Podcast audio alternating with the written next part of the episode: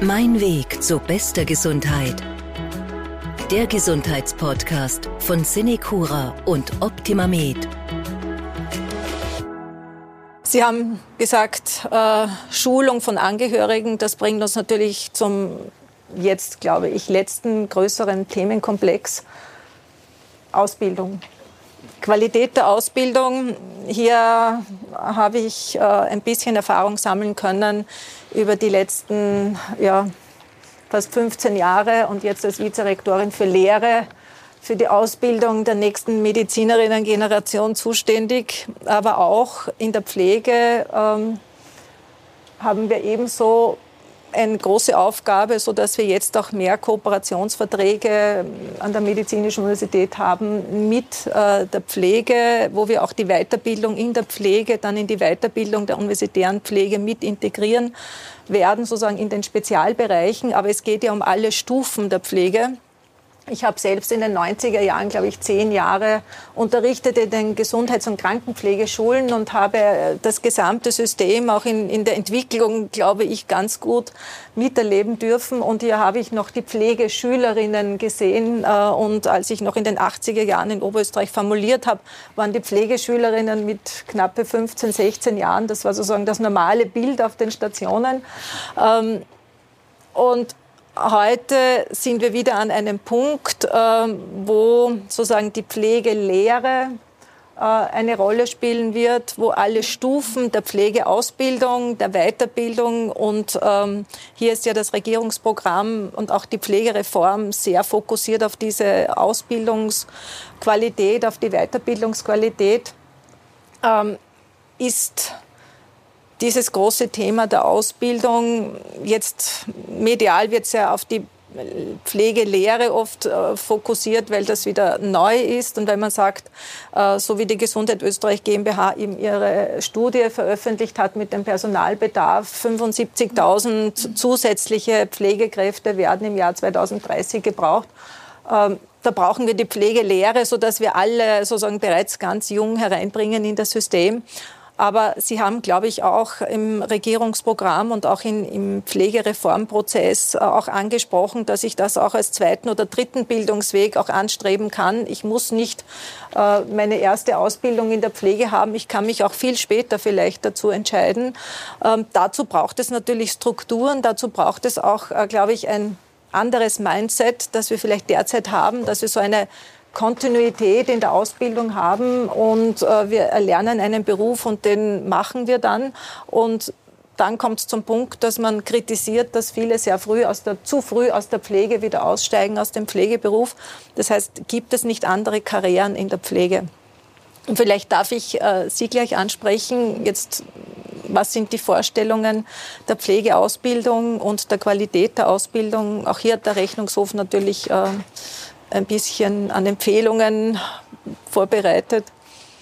Bitte, Frau Magister. Ähm, also Sie haben es eh schon angesprochen, die Gesundheit Österreich hat eine Studie gemacht, wonach 76.000 Pflegekräfte in Österreich bis 2030 fehlen werden. Äh, die SWIFO hat eine ähnliche Studie vorgelegt. Wenn man die Zahlen äh, bereinigt, kommen sie in etwa aufs gleiche Ergebnis. Ähm, ich finde besonders interessant wird die Situation ab 2024 weil wir sehen, dass dann der Bedarf an zusätzlichem Personal nicht mehr mit den prognostizierten Absolventinnen zu decken ist. Also 2024, das ist quasi übermorgen, da haben wir nicht mehr viel Zeit. Das heißt, wir müssen wirklich äh, darin oder dahingehend investieren, dass wir mehr Pflegekräfte für diesen Bereich eben finden. Ich finde, es sind zwei Fragen. Es geht darum, Personal gewinnen und Personal halten. Es sind zwei unterschiedliche Themenbereiche, die man sich anschauen müssen. Wir haben ähm, als Bundesregierung als ähm, äh, ein Angebot an junge Menschen gemacht mit Pilotprojekten, zur höheren Schule und mittleren Schule im Bereich der Pflege. Die starten jetzt im Herbst. Pilotprojekte in, ich glaube sogar österreichweit in allen Bundesländern wird es Standorten geben, wo wir ein Angebot machen können an 15-Jährige, die sich quasi dazu entscheiden, eine, eine Schulausbildung für diesen Bereich zu machen. Und wir haben im Regierungsprogramm festgeschrieben, die Pflegelehre heiß diskutiert, mit dem Koalitionspartner vereinbart. Mhm. Ähm, uns war in den Verhandlungen und auch jetzt nach wie vor zwei Punkte sind uns da sehr wichtig, nämlich das eine ist Abschluss Pflegefachassistenz, also dass wir hier im Gesundheitsberuferecht quasi gleich verankert sind mit einem Abschluss, den es bereits gibt, sodass die Durchlässigkeit, wenn man dann nachher noch eine Karriere machen möchte, dass die gewährleistet ist. Das ist der eine Punkt und der andere Punkt ist das altersspezifische Curriculum. Sie wissen, es gibt die, die Empfehlung vom Europarat, dass quasi vor 17 Jahren niemand ans Pflegebett äh, gehen soll. Wir haben uns äh, österreichweit bislang daran gehalten und ich gehe davon aus, dass wir uns auch zukünftig daran halten. Das ist ein ganz wichtiger Punkt. Der Herr Minister sagt immer, wir dürfen uns diese Pflegelehre nicht so vorstellen wie eine herkömmliche Lehre, sondern das wird durchaus ähm, noch ein spannendes Konzept. Da sind viele Fragen offen, viele Details noch zu klären. Wir sind da in einem guten Austauschprozess und werden mal schauen, wie das weitergeht. Ich glaube persönlich, dass es durchaus interessant sein kann, weil wir einen großen Fachkräftemangel haben, dass wir äh, durchaus unterschiedliche Wege öffnen und so eben auch motivierte Menschen, die sagen, na, Schule ist nichts für mich, dass wir die dann abholen können. Das ist ja durchaus ein positiver Punkt. Ähm, Personal halten. Ich glaube, das hat viel mit den Arbeitsbedingungen zu tun und ich möchte mich da nicht aus der Verantwortung stellen, aber ich glaube, das ist ein Punkt, der uns gesamtgesellschaftlich auch betrifft. Da spreche ich die Träger genauso an wie die Länder und den Bund, die gemeinsam dafür sorgen müssen, dass es gute Arbeitsbedingungen auch in der Pflege gibt. Wir haben im Regierungsprogramm drinnen äh, ähm, Maßnahmen wie Kompetenzerweiterungen in der Pflegefachassistenzausbildung beziehungsweise in der DGKB-Ausbildung. Ich glaube, dass das den Beruf insgesamt attraktiver macht und, und vielleicht auch mehr Menschen dazu motiviert, diesen Beruf zu ergreifen. Ich glaube, Pflege ist ein Zukunftsberuf. Wir haben in den letzten Jahren gesehen in den Wirtschaftskrisen, dass wir ein stetiges Beschäftigungswachstum gehabt haben im sozialen Sektor und auch im Pflegesektor. Das kommt nicht von ungefähr. Das ist ein, ein Beruf, den man regional ausüben kann. Das ist ein Beruf, der nicht abwandern kann. Also da gibt es auch viele positive Beispiele dafür. Und in Zeiten der hohen Arbeitslosigkeit in der Corona-Krise hat sich die Bundesregierung jetzt im Ministerrat im äh, Ende Juli darauf geeinigt, dass es eine Corona-Arbeitsstiftung geben wird. Mhm. In dieser Corona-Arbeitsstiftung ist vorgesehen, dass äh, 100.000 Personen aus Weiterbildungen bekommen, Umschulungen bekommen. Und da ist ein ganz zentraler äh, Bereich die Pflege darin genannt. Also da wollen wir darauf schauen, dass wir viele Menschen, die jetzt arbeitslos sind, vielleicht auch mit Umschulungsprogrammen in diesen Beruf bringen können. Das glaube ich, ist ein wichtiger Punkt. Zusätzlich haben wir das Fachkräftestipendium verlängert. Ich glaube, äh, das ist auch eine gute Sache. Wir haben gute Erfahrungen gemacht mit vor allem Wiedereinsteigerinnen. die über das Fachkräftestipendium dann in den Beruf einsteigen. Und das ist das, was ich vorher angesprochen habe. Es gibt so viele Wege auch in den Beruf hinein. Also es geht von jung äh, bis dann Wiedereinsteigerinnen. Das ist, glaube ich, ein, ein, ein, guter Punkt. Aber da werden wir die Details noch erarbeiten und ja. dann zu gegebener mhm. Zeit vorstellen. Und dann geht es oft noch, noch um das Thema Nostrifizierung von ausländischen äh, Abschlüssen. Wir selbst sind sehr stark damit konfrontiert und es ist auch ein äh, sehr komplexes Thema und nicht immer einfach, ähm, sozusagen auch diese Qualität zu überprüfen, tatsächlich zu überprüfen, welchen Abschluss haben Personen. Ähm, ist das äh, auch im Fokus, sozusagen die Nostrifizierung? Also die Nostrifizierung bzw. Anerkennung von mhm. Berufsabschlüssen mhm. liegt derzeit auf äh, zwei unterschiedlichen Ebenen, je nachdem, aus welchem Staat man quasi ein, ein Diplom oder eine, eine Berufsausbildung mitbringt. Da sind zum Teil die FHs zuständig, zum mhm. Teil äh, die Länder und der Bund.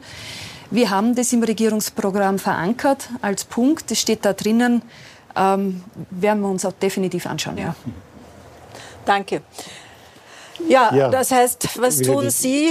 Ein, ein äh, Riesenthema, ich weiß nicht, wo ja. ich anfangen soll. Weil das, Aber das vielleicht ein, sozusagen. Genau, wie Sie es beschrieben ja. haben, so ein, ein Punkt haben der Sie auch ist. Pflegemangel?